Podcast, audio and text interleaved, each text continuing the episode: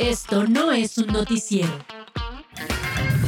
Hemos estado siguiendo desde el año pasado la violencia que se ha desatado en México, particularmente eh, relacionada con eh, este 2024 y las elecciones del próximo 2 de junio. No solo las elecciones, las precampañas, estamos en intercampaña y vienen las campañas. Han habido asesinatos, han habido atentados hacia candidatos, funcionarios, exfuncionarios, prácticamente agresiones en todo el territorio nacional. Integralia Consultores hizo eh, público un reporte especial, un primer reporte sobre la violencia política, una especie de mapa de riesgos de intervención del crimen en las elecciones locales del 2024, algo que es eh, muy complicado de rastrear pero que sí se puede documentar eh, a través del registro de ciertos delitos, ¿no? Eh, a veces uno se pregunta, ¿y cómo se comprueba el financiamiento con recursos del crimen organizado en las campañas? ¿Cómo se comprueba esta circulación de dinero, eh, el pago de especie para, en especie para financiar de alguna manera a aspirantes, a candidatos o incluso para financiar la actividad cotidiana de eh, funcionarios públicos en activo, funcionarios públicos a nivel municipal y estatal que al paso de los años han tenido eh, una relación más bien abierta y estrecha con el crimen organizado y que ha permitido a estas células del crimen organizado financiar, decidir, intervenir en la vida pública de los partidos políticos, en la vida democrática de las regiones en México, eh, decidiendo quién o quiénes serán las candidatas, o más bien las candidatas, perdón, las candidatas o los candidatos, les candidates, quién, dónde y cómo hará campaña, a qué hora, qué día y con la venia de qué grupo criminal. El crimen organizado, que parece que está mucho más organizado que los fiscales, que los ministerios públicos, que la propia Guardia Nacional o que el ejército, por lo menos por lo menos hablando de violencia política, interviene en las elecciones. Es una de las eh, principales conclusiones de este reporte especial. Armando Vargas es investigador precisamente de Integralia, es autor de este reporte del que, del que vamos a hablar. Armando, gracias por estar con nosotros. ¿Cómo estás? Hola, muy bien, Nacho. Un abrazo para todos, gracias por la invitación. Un abrazo para ti, Armando. No sé si estés de acuerdo con el primer planteamiento que hice, no sé si, si, si, fue exacto, entiendo que, que puede ser una introducción, de ahí para el real, ¿no? Sí, completamente de acuerdo. Y de toda la introducción que bien planteaste, Nacho, creo que lo más importante es que hay que reconocer que el crimen organizado se mete en las elecciones y que ese no es un fenómeno para nada nuevo, mm. pero que en este proceso electoral parece que lo va a hacer como nunca antes. Ok, a ver, primera pregunta, Armando. ¿Cómo se está metiendo el crimen organizado según lo que documentaron? Sí, nosotros planteamos que hay cinco formas a través de las cuales ocurre este proceso. Primero está la más evidente de todas, que es la violencia política, es decir, las agresiones, los asesinatos, las amenazas a funcionarios, exfuncionarios y aspirantes a cargos de elección popular, pero también hay otros cuatro mecanismos, que es el financiamiento a campañas políticas, la movilización o desmovilización del voto, la intervención en los procesos de definición de candidaturas y también está la intervención el día de la elección directamente en las casillas. Esos son los, digamos, mecanismos que nosotros hemos visto eh, documentado en los últimos años y que pensamos pueden ocurrir en este proceso también. Sí. Ahora, eh, Armando, ya tienen poder estos grupos criminales. Obviamente tendríamos que hablar de zonas en particular. Cada región tiene su propia dinámica eh, en términos de el crimen organizado, es muy distinto lo que pasa en el sureste con lo que pasa con la frontera del norte por la propia naturaleza de las actividades ilícitas, pero entonces este 2024 sería como un mantener el poder que en muchas de estas regiones ya tienen los criminales, ¿no? Y esa puede ser o puede ser uno de los escenarios, pero también está el que tú bien planteas, que es el de la disputa. Digamos que los grupos criminales necesitan cooptar, doblegar, someter sobre todo a los gobiernos locales para tratar de construir autoridad.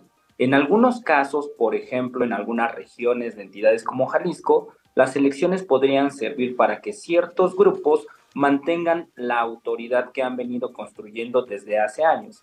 Pero en otras regiones, incluso dentro del mismo Jalisco o en entidades como Zacatecas o en entidades como Chiapas, las elecciones van a servir para que algún grupo criminal logre imponer la hegemonía después de un conflicto o de varios conflictos eh, multiregionales. Digamos que las elecciones, si bien permiten construir la autoridad, esta autoridad eh, tiene diferentes objetivos o diferentes finalidades. ¿Qué serían eh, las que mencionábamos al principio? No sé si quieras agregar alguna, Armando.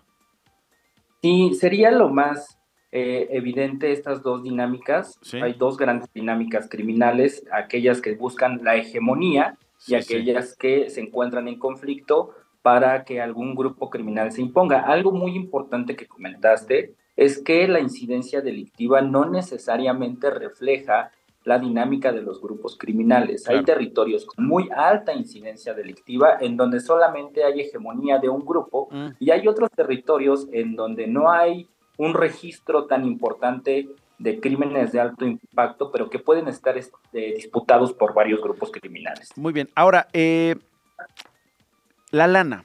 El tema del financiamiento de las campañas, Armando Vargas, investigador de Integralia, autor de este primer reporte de violencia política, este mapa de riesgos de intervención del crimen en las elecciones locales. Eh, ¿Qué con la lana? ¿Cómo, ¿Cómo intervienen las campañas?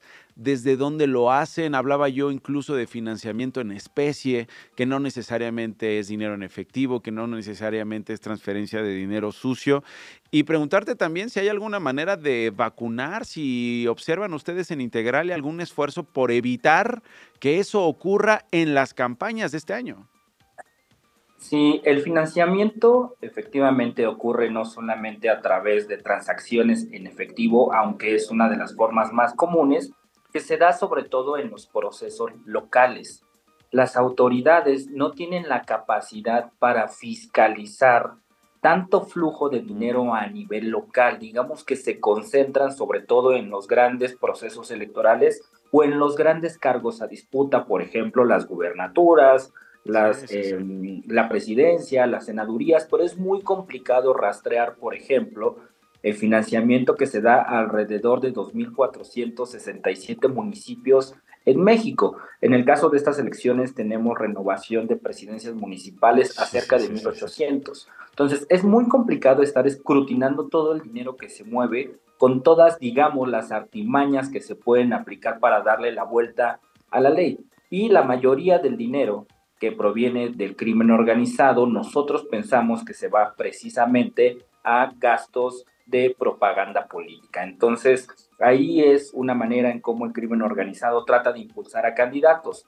Otra forma de financiamiento em, tiene que ver con la movilización o desmovilización del voto. Esto es entrega de despensas para que la mm. gente vaya a votar, claro. ¿no? Entregadas directamente por los grupos criminales. El financiamiento o digamos todas estas formas de clientelismo también son forma de financiamiento. Entonces, es muy difícil que las autoridades ataquen con eficiencia todas estas lagunas que ahí están abriéndose y que le dan espacio al crimen para poder impulsar a un candidato u otro. Es que además estamos hablando 19.746 cargos en 32 entidades del país, entre presidencias municipales, sindicaturas, regidurías, eh, algunas gubernaturas que como decimos se van a elegir, Ciudad de México, Chiapas, Guanajuato, Jalisco, Morelos, Puebla, Tabasco, Veracruz, Yucatán, eh, eh, obviamente la presidencia de la República. hace años decíamos... Armando, que los grupos criminales movilizan, los grupos criminales votan. Hoy me parece que ya estamos hablando de que los grupos criminales organizan elecciones, los grupos criminales califican elecciones porque lo hacen de facto con violencia, ¿no? Es decir, gana alguien y si no es el que ellos querían, pues puede haber una violencia que impida que esa persona que ganó o esa persona que lleva las preferencias continúe su camino y entonces hay una imposición por parte de los grupos criminales. Entonces califican también las elecciones. Los grupos criminales gobiernan.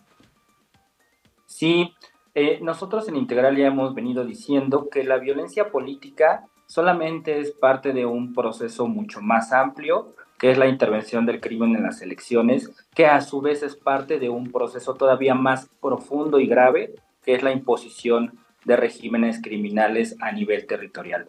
Creo que el día de hoy hay que reconocer que en muchos territorios la principal autoridad son los grupos criminales porque son los que administran la vida política, la vida económica, la vida social. Eh, en muchas eh, regiones vemos, por ejemplo, cómo las autoridades se dirigen a la principal ventanilla de autoridad que son los grupos criminales, como las madres buscadoras son las que le piden permiso a los grupos criminales para poder eh, realizar sus actividades, como los grupos criminales fijan horarios de trabajo, impuestos, en fin. Es claro que hay que reconocer, y esto es parte de la solución en principio, que el crimen organizado se ha convertido en una auténtica autoridad política a nivel territorial. Sí. Tres preguntas antes de despedirnos. Eh, Armando, ¿qué grupos criminales son los que tienen más influencia? Me imagino que el cártel Jalisco Nueva Generación es uno de ellos, el cártel de Sinaloa, ¿qué otros? Sí, digamos que hay dos grandes cárteles nacionales eh, con dinámicas eh, regionales diferentes, que son el cártel de Sinaloa y el cártel Jalisco Nueva Generación, que protagonizan eh, diferentes disputas regionales y ahí podemos ubicar algunos ah, cárteles importantes como la nueva familia michoacana, que en la zona centro ahorita está generando mucha violencia en entidades como Guerrero, Morelos y el propio Michoacán. Entonces yo el día de hoy pondría a esos tres cárteles como los más, em, digamos, más protagonistas de la violencia. Sin embargo, hay multitud de cárteles locales y microregionales que van a jugar un papel importante en estas elecciones. Ahora, eh, ¿por qué eh, les importan tanto los cargos municipales? Eh, ¿Tiene una lógica en términos de que es más fácil controlar a las policías municipales, es más fácil administrar las comunidades desde el poder municipal, desde los regidores a los cuales puedes manipular eh, desde una realidad que no se vuelve nacional y no llama tanto la atención como si ocurriera eh, a nivel estatal o a nivel federal. Eh, ¿Va por ahí alguna lógica, Armando? Sí, tiene que ver, digamos, por esa vía.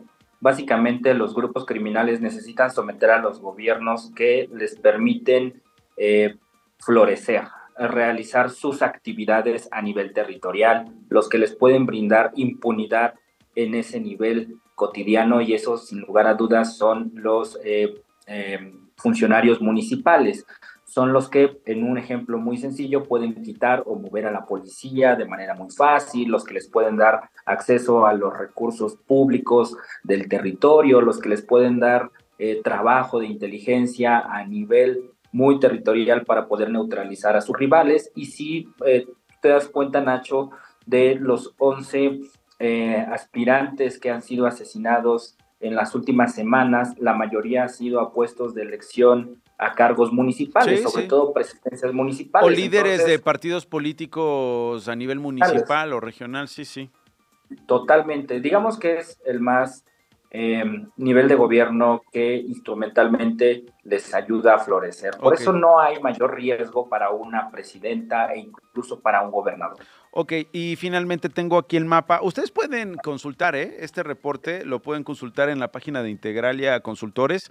Eh, hay un mapa que se van a encontrar en una de las páginas del reporte, bien interesante, donde aparecen en colores eh, los niveles de riesgo por cada entidad, desde muy alto, que es un nivel 5 de factores presentes, que son los factores que analiza el propio reporte, hasta un nivel muy bajo, que es el color verde. El color verde, pues son que unos 5 estados, 6 estados, 7 estados, está eh, eh, a grandes rasgos, ¿no? Por los que puedo identificar Yucatán, está Baja California Sur, Coahuila, Durango, eh, veo ya Tlaxcala, veo ya Querétaro, Nayarit, creo que ya lo mencioné, que serían los que están en verde, Armando. Ahora, los que están en nivel muy alto, que es un color este, marrón intenso, más que rojo, que es el nivel alto, el nivel muy alto es este marrón, está en Guerrero, Chiapas, Colima, Jalisco, Michoacán y Morelos, ¿no? sin hablar de los que están muy alto como el propio Veracruz, digamos, toda una franja del Golfo de México hasta antes de llegar a Campeche que está en un nivel bajo, pero tienes Tabasco en rojo, tienes Veracruz en rojo hasta Tamaulipas. Y luego tienes la zona fronteriza, fronteriza oeste, digamos, desde Baja California, Sonora y Chihuahua, ¿no? En una situación de alerta máxima. Totalmente de acuerdo. Eh, parece que hay dinámicas y patrones regionales muy definidos. Y creo que aquí es muy importante eh, decir, Nacho, que precisamente estas entidades que tienen un riesgo muy alto reúnen cinco factores eh, de riesgo, que es la presencia de mercados ilícitos, además del narcotráfico, por ejemplo, el tráfico de personas, la tala clandestina, el cobro de piso. Dos, registran fuertes disputas entre grupos criminales.